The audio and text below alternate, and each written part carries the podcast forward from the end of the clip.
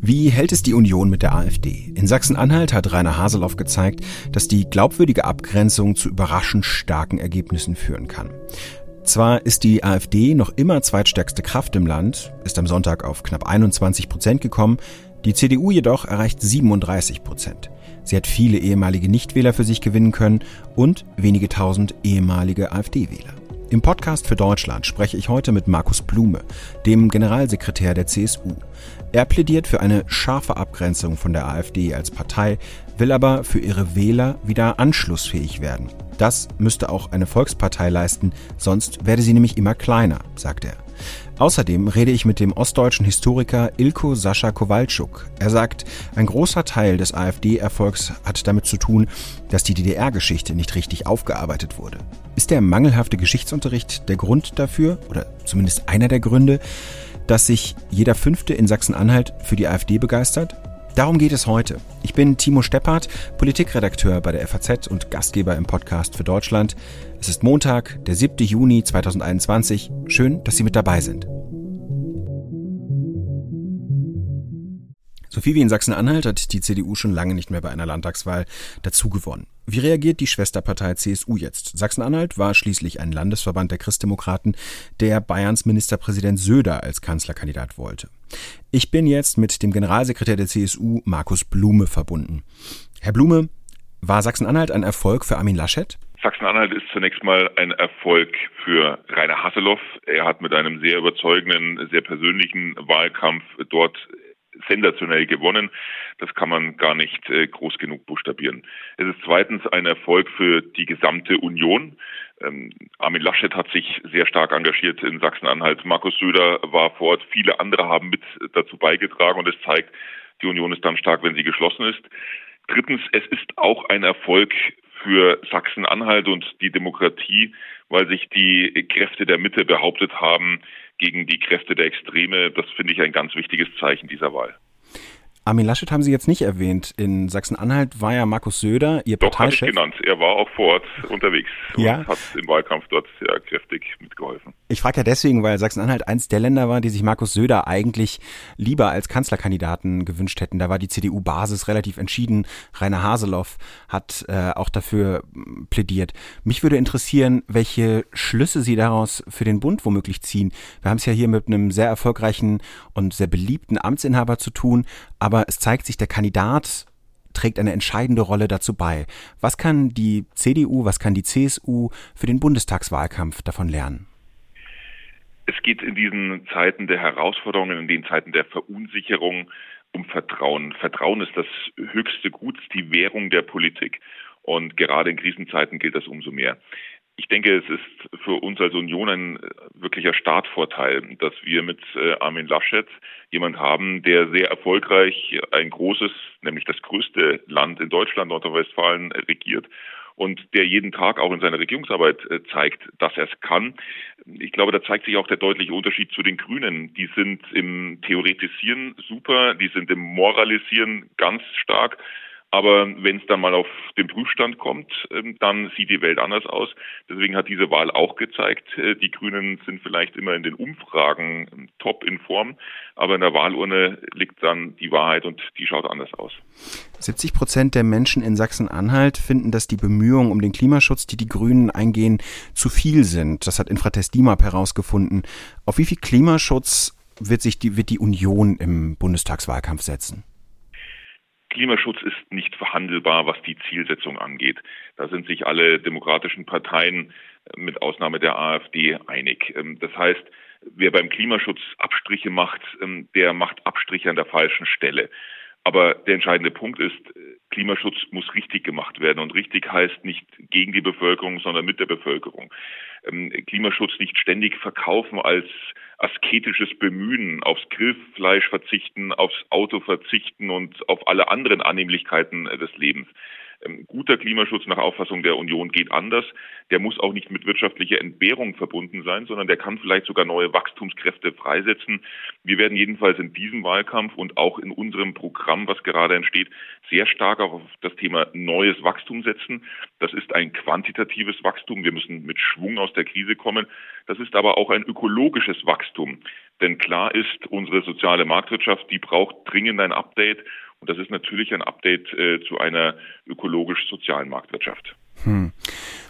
Das ist ja immer so ein bisschen das, was die Grünen kritisieren, dass es eben ohne Veränderung und auch ohne Dinge, die man jetzt in Zukunft vielleicht nicht mehr machen kann, dass man nicht mehr dreimal im Jahr in den Urlaub fliegen kann, dass es ohne Entbehrungen nicht funktioniert. Genau das ist ja so ein bisschen der, das Versprechen, das immer auch mit der Union einhergeht. Man kann alles haben. Man kann Wachstum haben, man kann aber auch Klimaschutz haben. Wie konkret würden Sie das denn machen? Gibt es da schon konkrete Ansätze? Sie sagen ja selber, der Prozess läuft gerade. Wir werden äh, die Debatte gerade auch um die Zielkonflikte natürlich ganz offen führen müssen. Die eigentliche unehrliche Partei in Deutschland sind ja die Grünen. Ähm, sie stellen Ziele beim Klimaschutz in den Raum und ähm, bringen dann Maßnahmen, die aber zum Teil dann nur von Eliten und von gut und bestverdienten ähm, umgesetzt und erfüllt werden können. Ähm, es darf nie so sein, dass eine Frage des Klimaschutzes am Ende eine Frage des Geldbeutels zum Beispiel ist. Und ähm, wenn ich Klimaschutz ernst meine, dann kann ich auch nicht nur zwei, drei Bevölkerungsgruppen in den Blick nehmen, sondern dann ist es eine gesamtgesellschaftliche Aufnahme, Aufgabe. Ich kann mich dann auch nicht wegducken, äh, wenn dann manchmal knifflige Entscheidungen anstehen. Wir wollen alle mehr Verkehr auf die Schiene bringen. Dann muss ich aber den Schienenverkehr auch ausbauen, muss ich die Infrastruktur tüchtigen. Und ob Sie es glauben oder nicht, ähm, wenn es dann um große Schienenprojekte geht, dann steht an der Spitze der Bewegung, stehen häufig die Grünen vorne dran. Ich denke hier in München an einen zweiten S-Bahn-Tunnel. Hm. das ist ein Projekt, was von den Grünen seit Jahren bekämpft wird. Hm. Was wird denn, es sind noch vier Monate bis zur Bundestagswahl ungefähr. Was glauben Sie, was ist das äh, Thema, mit dem die Union, speziell die CSU, auf das die CSU im Sommer besonders setzen will? Also ein bisschen Überraschung und Spannung muss ja sein. Wir werden unser Wahlprogramm in zwei Wochen am 21. Juni vorstellen. Mhm. Aber was ich jetzt schon versprechen kann, ist, dass es ein Kontrastprogramm sein wird. Denn ein Kontrastprogramm zu dem, was bisher von linker Seite auf dem Tisch liegt. Deutschland steht vor einer Richtungsentscheidung. Die Welt hat sich in den letzten zwei Jahren unter Corona-Bedingungen nochmal fundamental verändert. Wir erleben in Teilen eine neue Weltordnung. Außenpolitisch müssen uns wirklich als Deutschland, als Europa stark machen, ähm, dass die Geschichte nicht über uns hinweggeht. Da brauche ich Verlässlichkeit. Von den Grünen gibt es diese Verlässlichkeit nicht. Ähm, da sagt der Parteivorsitzende Habeck, Waffenlieferungen in die Ukraine, ja klar, ohne Frage. Bei anderen Ländern, da schaut es wieder anders aus. Das ist keine Linie. Ähm, es geht um wirtschaftliche Fragen, die, die Gewichte in der Weltwirtschaft, ähm, auch die technologischen Machtverhältnisse haben sich ähm, zum Teil fundamental verschoben. Digitalisierung ist zentral wichtig. Wir müssen am nächsten Wirtschaftswunder arbeiten. Das werden wir aber nicht schaffen mit mehr staatlichem Dirigismus, nicht mit mehr Steuern, nicht mit mehr Staat und auch nicht mit mehr Schulden. Das wäre die Zeche, die dann die kommenden Generationen bezahlen müssten. Und das vernünftig zusammenzubringen, ein Aufstiegsversprechen zu geben, das der sozialen Marktwirtschaft zu erneuern, ähm, das Wachstumsversprechen einzulösen und dabei aber auch äh, beim Generationenversprechen ehrlich zu bleiben, nämlich zu zeigen, wie das finanzpolitisch solide alles äh, sein kann. Ähm, das ist fast die Quadratur des Kreises, aber ich bin zuversichtlich, dass wir das im Wahlprogramm der Union hinbekommen. Wir sehen ja, dass die AfD in Sachsen-Anhalt zwar verloren hat, aber immer noch auf relativ hohem Niveau ist. Jeder Fünfte hat für die Partei gestimmt. Der Ostbeauftragte der Bundesregierung Marco Wanderwitz sagte hier im Podcast, viele Wähler in Ostdeutschland seien für die Demokratie verloren. Sie sagten, also die CSU fährt ja einen sehr starken Abgrenzungskurs äh, seit 2018 gegen die AfD. Sie sagten ähm, schon einige Male, ein Stinktier könne man nicht überstinken, also AfD-Wähler zu äh, umbuhlen sei eigentlich nicht möglich. Aber das heißt, wollen Sie AfD-Wählern zumindest ein thematisches Angebot machen? Ich bin der festen Überzeugung, man darf nie jemand verloren geben in der Demokratie. Wer bestimmte Wählergruppen äh, sich gar nicht mehr bemühen will zu erreichen, der macht sich auf Dauer immer kleiner. Das ist vielleicht am Anfang der einfachere Weg, aber am Ende heißt jedenfalls für mich das Ringen einer Volkspartei, nämlich Volkspartei bleiben zu wollen, immer auch sich darum zu bemühen, möglichst breite Bevölkerungsschichten äh, zu erreichen. Am Ende steht eine Doppelstrategie. Gegenüber der AfD ein harter Kurs der Abgrenzung. Ähm, man kann mit der AfD nicht Gemeinsamkeiten finden, weil die AfD sich in den letzten Jahren immer weiter radikalisiert hat. Mhm. Es verbietet sich jede Form der Zusammenarbeit. Ähm, die AfD ist eine Ansammlung von Rechtsradikalen und zum Teil von Rechtsextremen. Und ähm, deswegen ist, was die AfD angeht, nur eines richtig. Sie bekämpfen, sie stellen und schauen, dass äh, wir sie aus den Parlamenten bringen. Was die Wählerinnen und Wähler angeht, da muss man schauen, dass man wieder anschlussfähig wird, dass man in die Meinungshöhlen im Internet vordringt, ähm, dass man auch wieder einen faktenbezogenen Diskurs und eine Debatte führen kann und am Ende schaut, dass wir uns als Union so breit wie möglich aufstellen. Das heißt, die Volkspartei äh, mit allen bürgerlichen Überzeugungen von liberal über christlich, sozial bis konservativ leben, das ist das beste Rezept. Ich stelle fest, auch ein Ergebnis des Wahlsonntags in Sachsen-Anhalt, die anderen Parteien haben sich von dieser Aufgabe verabschiedet und im Ergebnis war das dann auch der Erfolg von Rainer Haseloff, dass sich ähm, die demokratischen Kräfte im Wesentlichen alle hinter ihm versammelt haben.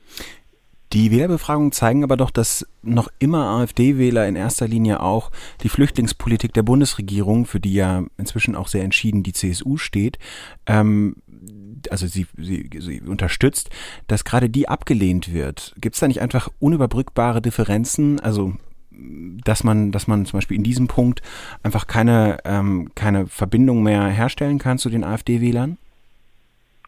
Wir müssen sicherstellen, dass äh, wir die Menschen, die von ehrlicher Sorge, von Verlustängsten, auch bei, von, bei kulturellen Themen ähm, da ähm, konfrontiert sind mit Herausforderungen, dass wir die Menschen erreichen und denen ein eigenes Angebot machen. Das heißt, da darf man nicht von vornherein sagen, bestimmte Fragen und Sorgen und Nöte sind unzulässig. Nein, sind sie nicht, müssen ernst genommen werden. Es ist unsere Aufgabe als Union, dafür eine Antwort zu geben. Aber ich sage andererseits auch, ähm, diejenigen, die sympathisieren mit Neonazis, ähm, die mit Querdenkern ähm, Rationalität ablehnen, äh, die in der Welt von Mythen, von Fake News zu Hause sind, ähm, denen muss man ganz klar das Stoppschild hinhalten und sagen, ähm, mit uns nicht. Hm. hm. Inwiefern wird denn diese Strategie womöglich konterkariert jetzt im Sommer, wenn da ein ehemaliger Verfassungsschutzpräsident Hans-Georg Maaßen ist, der sich immer wieder durch ja, irrlichternde Äußerungen. Bei Twitter am Wochenende hat er ähm, die Anfangsbuchstaben der Grünen-Vorsitzenden Annalena Baerbock ähm, ACAB, äh, All Cops are Bastards, was es im Englischen bedeutet als Abkürzung, hat er ähm, da irgendwie einen Zusammenhang hineingedeutet. Inwiefern, wir haben ja schon gesagt, dass sie das, naja, nicht besonders äh, begrüßen, aber inwiefern könnte das diese Abgrenzung zur AfD und auch zu diesem Milieu womöglich konterkarieren, wenn Herr Maaßen sich immer wieder äußert? Ich halte solche Äußerungen, die versuchen, Grenzen zu verwischen oder vieles im Unklaren zu lassen oder es ins Unklare zu bringen. Ich halte solche Äußerungen im Wahlkampf ähm, ganz vorsichtig gesagt für überhaupt nicht hilfreich. Und deswegen hoffe ich, dass äh, jeder Bewerber, äh, jede Bewerberin, ähm, die für die Union antritt, weiß, um welche Verantwortung es geht, weiß um die persönliche Verantwortung, weiß, ähm, für welche Grundüberzeugungen sie da an den Start gehen und das dann auch in ihren Äußerungen auch auf Twitter zeigen.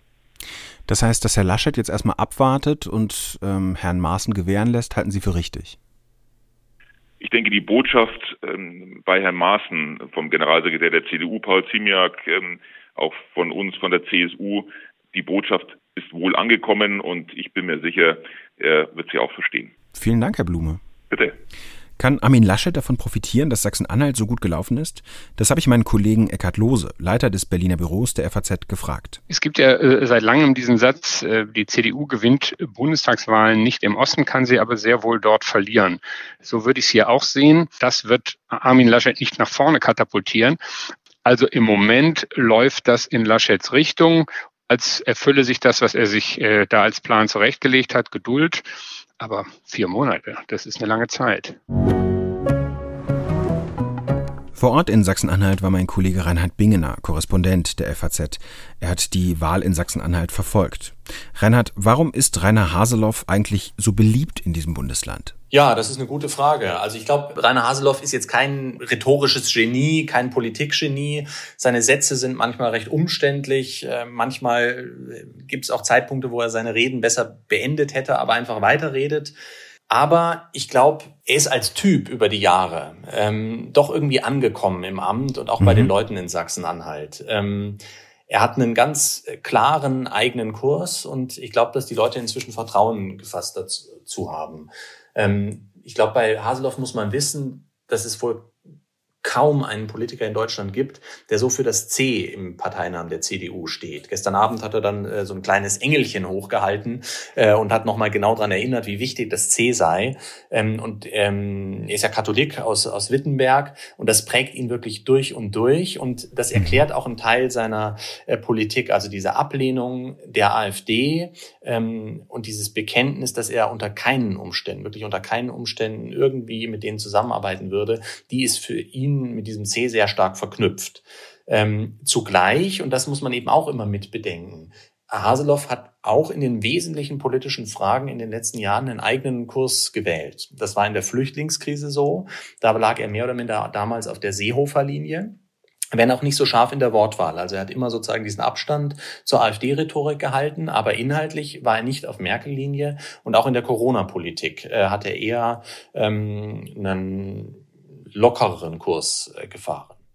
Ja, und zuletzt hat er sich von ähm, Armin Laschet distanziert, als der Kanzlerkandidat werden wollte und es dann ja auch geworden ist, und hat sich für Markus Söder ausgesprochen. Ähm, ist das also indirekt, kann man da sowas reindeuteln wie ein, ein Sieg der ähm, auch des, des konservativeren Teils der CDU, der gar nicht mm, so viel einzahlen könnte auf das, was die Bundes-CDU ausmacht? Ja, ja, das ist eine gute Frage, weil Söder selbst steht ja für diesen konservativen Kurs ähm, eigentlich als Person gar nicht mehr. Ich glaube, bei Haseloff ist es eher so, dass er eine sehr hohe Affinität einfach zu Bayern hat. Ich glaube, eines seiner Kinder lebt dort und ähm, äh, er schätzt, glaube ich, einfach den Politikstil der CSU und lehnt seine eigene Politik auch an dem an, was traditionell die CSU so macht. Also so eine eher, sagen wir mal, ein eher griffigerer, konservativerer Kurs. Ja, das ist jetzt nicht, glaube ich, die, die Nummer wie Maßen oder ähm, ähm, oder Werteunion in die Richtung geht es gar mhm. nicht, aber es geht um einen eher kernigeren äh, Ansatz, ähm, was so das Konservative angeht. Ich glaube, das, das kann man mhm. sagen. Zuletzt regierte eine Kenia-Koalition aus CDU, SPD und Grünen in Magdeburg. Das lag auch daran, dass es gar nicht so viele andere Möglichkeiten vor fünf Jahren ja. gab, aufgrund des hohen Abschneidens der AfD. Jetzt hat die CDU aber ihre Ergebnis ausgebaut. Mit welcher Koalition können wir denn jetzt rechnen? Ja, das ist eine sehr gute Frage, denn gestern ganz spät abends hat sich das Ganze nochmal grundlegend verschoben, so wie es scheint. Ähm, vielleicht nochmal die Ausgangslage. Ähm, mhm das war ja immer so ein bisschen die Frage, naja, was macht die CDU dann mit der AfD? Ich glaube, im Kern ist die Frage immer noch nicht gelöst, weil die Leute, die da, die, Frage immer gestellt haben, innerhalb der CDU immer noch weiter in der Fraktion sitzen. Aber die, das ist jetzt nicht mehr realistisch. Also ich meine, Haseloff hat diese Wahl gewonnen und er hat das Mandat und kann klar durchsetzen, dass es mit der AfD wohl nichts werden wird. Also das ist, glaube ich, kann man jetzt wirklich erst mal abhaken. Ähm, dann war natürlich die Alternative, gut, was gibt's in der Mitte? Ähm, und da war es, hieß ja immer gut, Dreierbündnis, Kenia-Koalition, also weiter CDU, SPD, Grüne oder Deutschland, Grüne raus, FDP rein. Beides ist möglich. Aber gestern Abend das letzte Ergebnis äh, besagte, dass es eine Einstimmenmehrheit für eine schwarz-rote Koalition hatte. Das hatte wirklich niemand, selbst in der CDU, auf der Rechnung, dass das Wahlergebnis so gut werden wird, dass es dafür reicht. Aber es ist so. Und jetzt hört, also höre ich im Moment aus den Parteien, äh, FDP und Grünen Stimmen, die sagen, unter den Umständen macht es eigentlich keinen Sinn, diese Dreierkoalition zu bilden. Denn würden die Grünen in eine, weit wieder in eine Kenia-Koalition gehen, wären sie sozusagen nicht wirklich benötigt. Hm. Also ähm, man würde sie brauchen, wenn mal irgendjemand äh, von der Fahne geht, aber äh, wenn's, wenn SPD und CDU sich einig sind, ähm, sagt man, naja gut, ähm, dann machen wir es eben so. Und das würde man eigentlich die Grünen, den kleinen Koalitionspartnern dann ständig spüren lassen. Hm. Und deswegen scheint das so im Moment, dahin läuft im Moment innerparteilich die Diskussion, sogar ausgeschlossen zu sein. Hm. Ähm, Gleiches hört man aus der FDP, dass das kaum vorstellbar sei. Ähm, Dann muss man allerdings wiederum wissen, ein Stimmenmehrheit kann funktionieren. In Niedersachsen Rot-Grün äh, fünf Jahre oder vier Jahre hat lange Zeit sehr gut äh, funktioniert, bis es dann auch genau an dem Problem dann gescheitert ist, die, die Regierung. Aber äh, die CDU in Sachsen-Anhalt ist schwerer kalkulierbar. Die hat äh, besteht nur aus Direktkandidaten mit hohem Selbstbewusstsein, die auch schon in der vergangenen Legislaturperiode schwer zu steuern war. Also eine schwarz-rote Koalition ähm, hat schon dann ihre ganz eigenen Herausforderungen mit einer Stimme Mehrheit. Und dadurch wieder auch neu im Gespräch ist Jamaika. Also CDU, FDP, Grüne. Scham wäre, alle drei Parteien haben zugelegt. Grünen sind natürlich trotzdem ein Wahlverlierer, aber sie haben auf dem Papier zugelegt. Also man könnte es politisch mhm. verkaufen. Ähm, ja, genau. Es gäbe auch eine Mehrheit, äh, die sozusagen auch mal erträgt, dass wenn jemand abweicht. Ähm, also das heißt, es sind eigentlich zwei Optionen jetzt, so wie es sich im Moment in diesen Stunden, sage ich mal, entwickelt, ähm, im Moment ganz vorne dabei, die vor dem Wahltag keiner so richtig auf der Rechnung hatte. Spielt da eigentlich rein, dass es in Sachsen-Anhalt ja eine besondere Ablehnung im Landesverband der CDU gegen die Grünen gibt? Ähm, also was die Entscheidung beeinflussen könnte? Ja, also das hätte, wenn die Wahl zwischen äh, gewesen wäre Kenia oder Deutschland, dann waren sich eigentlich mhm. schon viele sicher, dass es dann auf ähm, Deutschland-Koalition mit der FDP herausgelaufen wäre, weil eben diese Abneigung so groß ist. Ähm, das hat zum einen damit zu tun, die Abneigung, dass eben auch die gesamte CDU im Osten ein bisschen konservativer ist und man vielleicht auch so ein bisschen habituell mit den Grünen nicht so recht was anfangen kann. Aber es hat natürlich auch mit konkreten politischen Themen zu tun. Ähm, Autobahnausbau, ähm, äh, es muss die A14 weitergebaut werden, es ist dann die Agrarthemen, Waldpolitik und so. Und da hat, sich die, hat die CDU in den letzten Jahren einen hohen Preis bezahlt. Und das wollen viele Abgeordnete vermeiden. Die AfD hat entgegen mancher Umfragen leicht verloren. Ihr Spitzenkandidat Kirchner ist trotzdem zufrieden und sagt, man sei mit Hetze übergossen worden und deswegen sei es überhaupt nicht überraschend, dass die AfD ein bisschen schlechter abgeschnitten hätte. Ich bin mit diesen 22,5 Prozent durchaus zufrieden, weil wir ja, ich sag mal, auch nicht unbedingt mit positiven Überraschungen rechnen konnten. Wir wurden mit Hetze überkippt. Wir haben fünf Jahre lang sind wir teilweise totgeschwiegen worden. Und da muss ich Ihnen sagen, 22,5 Prozent finde ich da schon sehr in Ordnung. Ähm, sie ist jetzt immer noch auf einem hohen Niveau, 21 Prozent. Gut, jeder Fünfte hat für sie gestimmt in Sachsen-Anhalt.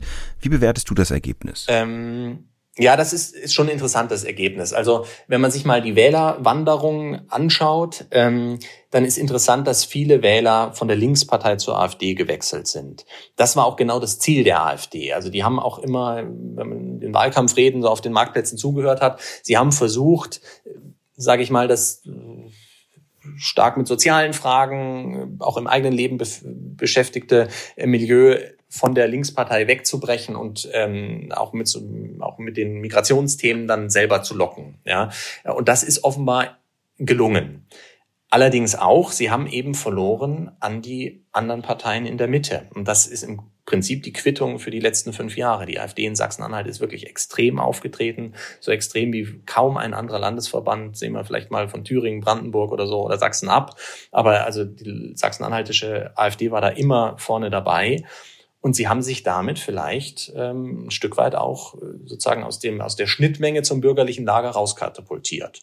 Und das wird die Partei, glaube ich, eigentlich gründlich analysieren müssen, weil ähm, die Protestwähler, ähm, das Protestwählerpotenzial ist jetzt auch nicht unendlich, auch in Ländern wie Sachsen-Anhalt. Und es wird vielleicht mit einer guten wirtschaftlichen Entwicklung auch, auch eher weniger. Also ähm, ja, die Partei hat schon eine strategische Herausforderung, die sie jetzt angehen muss. Mhm.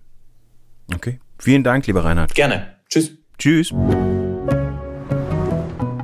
Es sind Worte mit Sprengkraft. Nur ein geringer Teil der AfD-Wähler im Osten sei für die CDU zurückzugewinnen, sagt der Ostbeauftragte der Bundesregierung Marco Wanderwitz im Podcast der Frankfurter Allgemeinen Zeitung. Wir haben es äh, mit Menschen zu tun, die teilweise in einer Formdiktatur sozialisiert sind, dass sie auch nach 30 Jahren nicht in der Demokratie angekommen sind. Das ist traurig, aber leider wahr. Für diese Thesen muss der Ostbeauftragte der Bundesregierung, Marco Wanderwitz, ordentlich einstecken. Das ist natürlich ein krasses Aufgeben der politischen Arbeit und ein Ausblenden der letzten 30 Jahre. Meine Herangehensweise ist dabei immer die, dass in der Demokratie jede Bürgerin und jeder Bürger zählt Und ich lehne es auch ab, dass hier immer mit dem Finger auf Ostdeutschland gezeigt wird und so getan würde, als wäre in Westdeutschland die Welt in Ordnung, was Rechtsextremismus und andere Fragen betrifft. Das waren Grünen-Chef Robert Habeck, Kanzlerin Angela Merkel und der brandenburgische Ministerpräsident Dietmar Woidke. Alle drei reagieren auf das, was Marco Wanderwitz hier bei uns im Podcast vor über einer Woche gesagt hat. Deshalb spreche ich mit dem Historiker Ilko Sascha Kowalczuk. Er hat zuletzt ein Buch geschrieben über die Übernahme des Ostens durch den Westen 1990. Er war Mitglied der Kommission 30 Jahre Revolution, 30 Jahre Einheit. Herr Kowalczuk, Marco Wanderwitz hält große Teile der AfD-Wählerschaft für verloren. Sie auch? Das Ungewöhnliche an der Aussage von Marco Wanderwitz ist vor allen Dingen der Umstand, dass es von einem aktiven Politiker kommt. Das ist äh, sozusagen, das ist auch die Ursache für den Aufschrei bei Lichte betrachtet, wenn man ganz nüchtern sich Gesellschaften und Staaten anschaut, dann wird man immer feststellen, so über den Daumen gepeilt, ungefähr 20 Prozent einer jeden Gesellschaft in einem jedem System erreicht das politische System nicht. Äh, das ist natürlich ein Umstand, den die Politik äh, öffentlich nicht kommunizieren kann und will, weil sie das wie so eine Bankrotterklärung ansieht, was es aber nicht ist. Äh, auch jede Politik und jeder Politiker, jede politische Richtung hat äh, gewissermaßen äh, zu kurze Arme, um in alle Ecken einer Gesellschaft äh, hineinleuchten und hineingreifen zu können, um auch dort überall Leute zu erreichen. Ganz konkret auf den Osten ist das natürlich eine sehr komplizierte Gemengelage und zwar aus eigentlich zwei Gründen. Wir haben es auf der einen Seite mit einer Bewegung zu tun, mit einer rechtspopulistischen, völkischen, nationalistischen Bewegung, die wir in weiten Teilen der Welt gegenwärtig beobachten können oder auch schon seit einigen Jahren. Und dann gibt es aber auch überall äh, spezifische, regionalspezifische Ursachen, warum Menschen sich für diese äh, antimodernistischen Bewegungen, antidemokratischen Bewegungen öffnen. Und die spezifischen äh, ostdeutschen Gründe hängen ganz eng mit zwei Grunderfahrungen zusammen, die die Gesellschaft gemacht hat. Das ist die unverarbeitete Diktaturgeschichte des 20. Jahrhunderts von 1933 bis 1989, 90 äh, zwei, zwei Diktaturen, die von der Mehrheit der Gesellschaft in Deutschland und äh, bei der zweiten in Ostdeutschland mitgetragen, mitgemacht worden sind und die auch nicht von der Mehrheit der Gesellschaft sich selbst entledigt wurde. Das ist so ein großer Mythos, dass die Ostdeutschen die Revolution gemacht hätten und die Freiheit errungen hätten. Das war eine Minderheit, die das bewirkt hat. Aber die äh, Narrative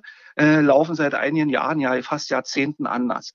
Und der zweite, der dazu zählt, äh, sind natürlich die Umbruchs- und Transformationserfahrungen seit 1990, die für viele Ostdeutsche äh, auf eine ganz andere Art und Weise traumatisierend waren. Und wenn man jetzt äh, historisch hinschaut, dann muss man sagen, äh, was ist eigentlich Sozialisation? Und deswegen äh, stimmt der Begriff von Marco Wanderwitz mit der Diktatursozialisation. Sozialisation ist nicht daran geknüpft, dass man selbst im Augenblick eines bestimmten historischen Ereignisses oder Prozesses vor Ort sein äh, muss und das selbst erlebt haben äh, muss, sondern es wird auch weitergegeben.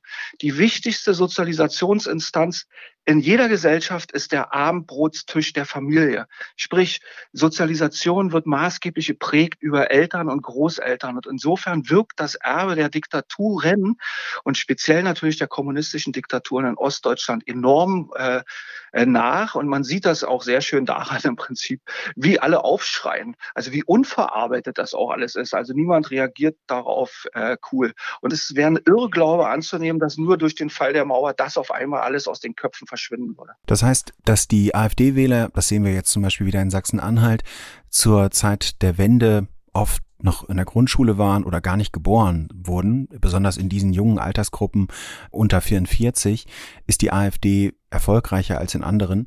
Das heißt, das spielt aus ihrer Sicht gar nicht so eine entscheidende Rolle, sondern Sie sprachen ja vom Abendbrottisch, über den das weitergegeben wird. Genau. Und wenn Sie sich mal anschauen, es gibt äh, ja auch so äh, Autoritarismusstudien von der Leipziger Universität und da wird eben signifikant äh, seit Jahren immer wieder darauf hingewiesen, dass der Hang äh, zu autoritären Strukturen in Ostdeutschland weitaus größer ist als in, äh, in der alten Bundesrepublik. Da gibt's auch diesen Anteil. Ähm, Sie haben in einem Beitrag geschrieben, es seien so 20 Prozent, von denen man im Westen ausgehen könnte. Beziehen sich wahrscheinlich auf die Leipziger Studie. Ja, genau. Und da gibt es eben auch Angleichungsprozesse, also auch was die Ablehnung westlicher Werte des Grundgesetzes und so weiter anbelangt. Äh, und da muss man, muss man sagen, der Angleichungsprozess ist ein ziemlich tragischer, weil sich der Westen da eher dem Osten angleicht. Das hat natürlich viel auch mit, äh, mit Binnenmigration und vielen anderen äh, Dingen zu tun. Aber um auf den Osten zurückzukommen, äh, man muss sich einfach die konkrete Situation in Ostdeutschland äh, vergegenwärtigen. Äh, AfD-Wähler, äh, also diejenigen, die die AfD wählen, die gehören nicht zu den sozial Abgehängten in unserem Land. Das hat man ja lange Zeit angenommen, das stimmt aber nicht.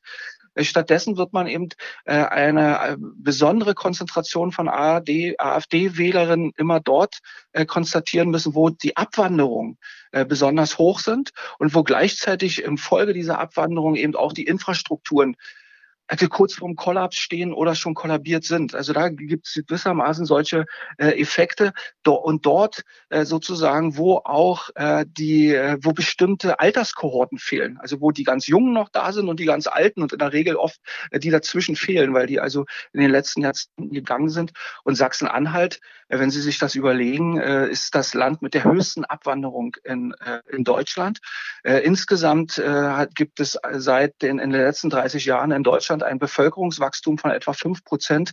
In Sachsen-Anhalt sind in den letzten 30 Jahren die Bevölkerung um 25 Prozent zurückgegangen. Hm.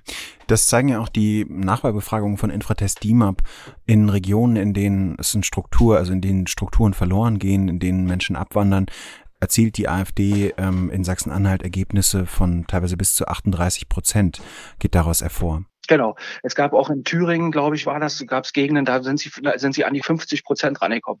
Das sind so eine klaren, eindeutigen Befunde. Darauf kann die Politik reagieren. Also das ist eine Uraufgabe von Politik, Strukturpolitik zu betreiben. Also solche äh, solchen Dingen entgegenzuwirken, beziehungsweise da, wo das Kind in den Brunnen gefallen ist, irgendwie äh, wieder Wasser in den Brunnen zu lassen, damit das Kind wieder hochkommt. Und das äh, äh, passiert zu wenig. Äh, und dafür, darüber müsste man eine, im Prinzip, glaube ich, eine gesellschaftspolitische Debatte führen, warum das eigentlich nicht äh, funktioniert. Und da werden wir, glaube ich, an einigen ich will schon sagen, so Grundüberzeugung unserer Gesellschaft. Geht es wirklich immer nur um Maximalprofit? Geht es wirklich immer nur um Effizienz? Aber das heißt, ich, ich verstehe Sie an dem Punkt richtig. Das eine ist die Infrastrukturpolitik, die verbessert werden müsste. Also man könnte wenn ich Ihre These richtig verstehe, AfD-Wähler dadurch abholen, dass man ähm, ihnen zeigt, dass die Gesellschaft doch funktioniert, ähm, dass es, dass man bei den Infrastrukturen nachbessert. Der andere Punkt ist aber doch, ähm, Sie haben ja gesagt, dass die Diktaturerfahrung nicht aufgearbeitet wurde, also dass es eine besonders einen besonders hohen Anteil von Menschen gibt, die autoritäre Ansichten verfolgen. Wie können wir denn da ansetzen? Was könnte Politik tun, um das besser in den Griff zu bekommen? Naja, da bin ich ehrlich gesagt ein gebranntes Kind. Ich bin jetzt 30 Jahre lang in der Aufarbeitung äh, aktiv, sowohl in der wissenschaftlichen Beschäftigung als auch in der gesellschaftspolitischen Aufarbeitung und muss sagen, äh, der äh, politische Auftrag an die Aufarbeitung, äh, also nicht an die Wissenschaft, sondern die gesellschaftspolitische Aufarbeitung lautet der immer und deswegen da sind auch enorme Geldsummen hineingeflossen, über Aufarbeitung die Demokratie zu stärken. Das ist nicht gelungen. Das muss man ganz klar so sagen. Damit mache ich mir seit Jahr und Tag in den Kreisen der Aufarbeitungsfreunde nicht gerade neue Freunde. Da sind viele sauer, wenn ich das sage, aber das ist die blanke Realität dass äh, auch diese Aufarbeitung, so wie sie bisher betrieben wurde, so wie auch ich sie betrieben habe, viele Jahre und Jahrzehnte, über die Köpfe der Leute hinweg äh, passierte. Äh, man konnte sie nicht mitnehmen, weil äh, zu oft sich auf Themen konzentriert worden ist, die für einige äh, kleinere Gruppen von eminenter Bedeutung äh, sind, aber die die äh, große Mehrheit der Gesellschaft nicht erreichen. Und nun muss man sagen, natürlich ist es nach einer Diktatur erstmal notwendig, dass die Fakten auf den Tisch kommen, dass man die Opfer ehrt, dass man die Widerständler in den Mittelpunkt, dass man sich die äh, Mittelpunkt rückt, dass man sich, dass man die Geschichte äh, sich wieder aneignet. Das muss auch alles weitergehen. Aber daneben muss es eben sozusagen auch einen differenzierten Blick auf die, äh, sozusagen auf die Gesellschaft in der Diktatur geben, um den Leuten also auch ein Angebot zu machen, äh, sich damit zu identifizieren und dann eben auch für sich selber den Unterschied zwischen Diktatur, Freiheit, Demokratie äh, praktisch zu klären. Und ich habe den Eindruck, das ist bisher nicht gelungen. Das haben, da gibt es zu wenige Angebote. Ich erinnere auch daran, es gibt ganze Schulgenerationen im Osten, die haben Abitur Abitur gemacht, ohne jemals einen vernünftigen Politik- oder Geschichtsunterricht äh, gehabt zu haben. Äh, und zwar einfach, weil der in der Regel 1933 endete und die äh, alten Lehrkräfte dort sich viele, viele Jahre nicht an den Stoff danach herantrauten. Und sowas, sowas zeitigt natürlich Wirkung. Und äh, bis heute gibt es äh, an den Universitäten Deutschlands keine Lehrstühle für Kommunismusgeschichte, keine Lehrstühle für DDR-Geschichte. Das hat dramatische Auswirkungen auf die Lehrerinnenausbildung. Und was ich an der Universität als Lehrer nicht, als künftiger Lehrer nicht gelernt habe, kann ich sch später schlecht engagiert in der Schule äh, beibringen. Und natürlich ist es wichtig, dass wir uns mit Karl V. Äh, befassen, aber es ist eben auch wichtig, dass man sich mit den Diktaturen, mit der kommunistischen Diktatur im 20. Jahrhundert befasst. Und wenn das wegfällt, dann muss man sich halt nicht wundern. Und da sind wir gewissermaßen in der Aktualität, dass die DDR mittlerweile mit, äh, mit größerem Abstand immer schöner wird. Und viele äh, mittlerweile glauben, die DDR schönreden zu müssen und zu wollen, weil sie den Traum vom demokratischen Sozialismus wiederbeleben wollen als Alternative zu unserem jetzigen System. Mhm. Vielen Dank, Herr Gewaltschuk. Alles klar.